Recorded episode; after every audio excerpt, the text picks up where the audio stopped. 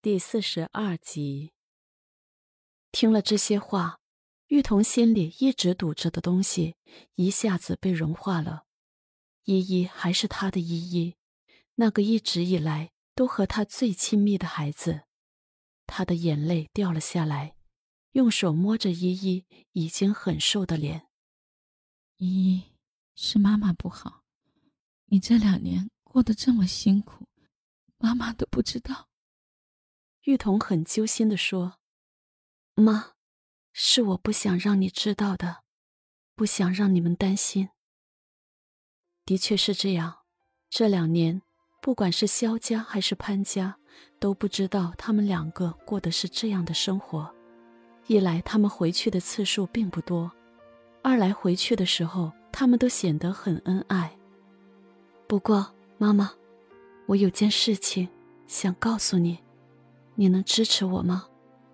依依期待的看着玉彤的脸，用手帮她擦去了眼泪。什么事情？你是想离婚吗？玉彤已经猜到了，毕竟这个女儿是她一手带大的。嗯，我想离婚。黄院长不是说，滨城的气候最适合爸爸的恢复吗？我们搬家去滨城吧，好吗？我想离开这里。耶流着泪，紧紧的抱着玉彤。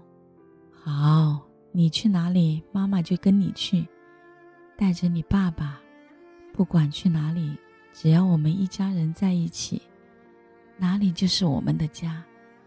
不过依依，你真的放得下宇航吗？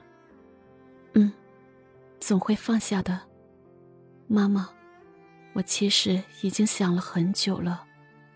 超然说的对，痛到无法忍受，就会放手。一悲凉的说道：“既然你无法忍受，那我们就按照你说的办。”玉彤心疼的看着自己的女儿。潘永业出院后，依旧搬回了潘家。宇航似乎已经预感到了什么。不过，美国的业务实在是太忙了，他要出差去一趟美国，一走就是一个月。在这一个月里，一将滨城的房子买好了，也将家里要搬走的东西都搬走了。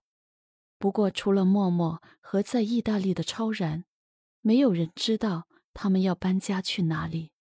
就这样，悄无声息地带着父母离开了这个。在他生命中留下了无数美好的记忆和无数伤痛的城市。宇航回来打电话给他，他说：“我们明天晚上一起吃个饭吧。”好。宇航已经感觉到了那离别的哀伤。第二天晚上，宇航选了一家以前依依很喜欢吃的中式老菜馆，这里的茶也是很出名的。宇航点了所有依依喜欢吃的菜。我们好久没来这里了。嗯，我们好久没一起吃饭了。我们今天好好享受这一餐吧。依依淡淡的微笑着。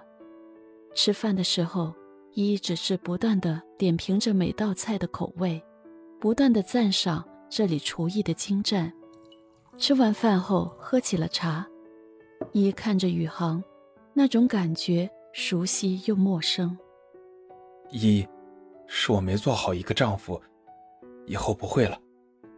是的，以后不会了，你不用自责。宇航，我们离婚吧。说着，将手里已经签好字的离婚协议拿了出来，在桌子上推给了宇航。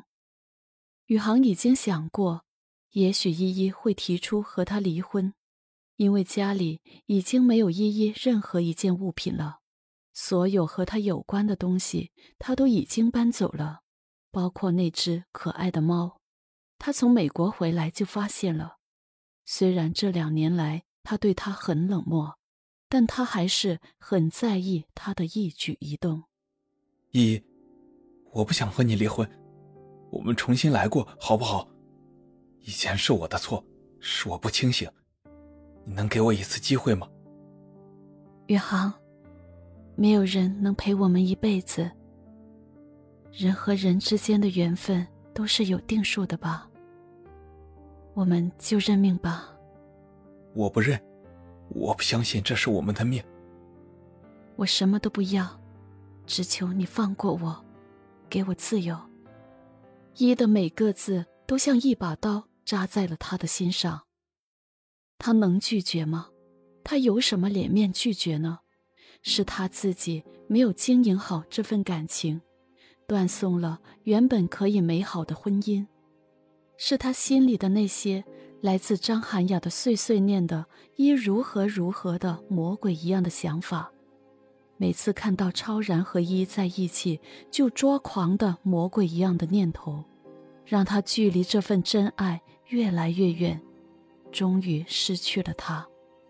他相信了那个他以为是无邪的公主的每一句话，伤害了这个曾经用真心爱了他那么久的天使。现在天使要离开了，他还留得住吗？依依一个人离开了这里，去了滨城。那里靠海，天气也暖和得很。妈妈和爸爸早已经被他送过去了。到了滨城，他打算再开一间画室，毕竟这是他最热爱的事业。